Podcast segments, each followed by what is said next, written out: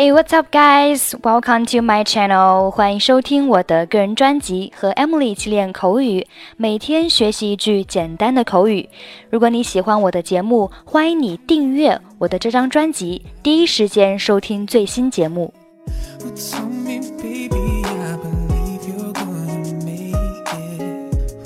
Okay, today's sentence is in a dilemma. In a dilemma in a dilemma. Dilemma, D-I-L-E-M-M-A，名词表示困境、进退两难。In a dilemma 意思就是处于进退两难中。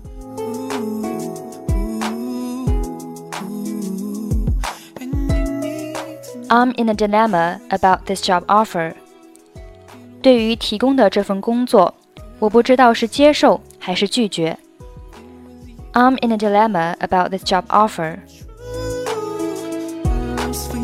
Susan is now in a dilemma whether to continue her studies or seek work.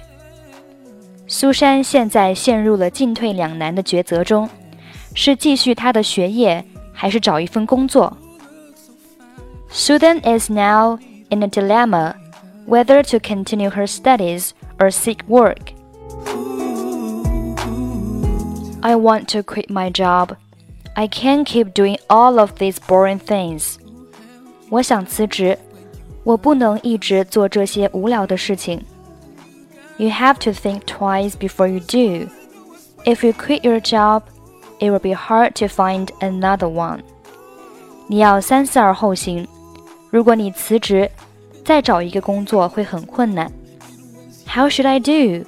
I seem to be in a dilemma. 我该怎么办？我似乎陷入了一种困境。I want to quit my job. I can't keep doing all of these boring things. You have to think twice before you do. If you quit your job, it will be hard to find another one. How should I do? I seem to be in a dilemma.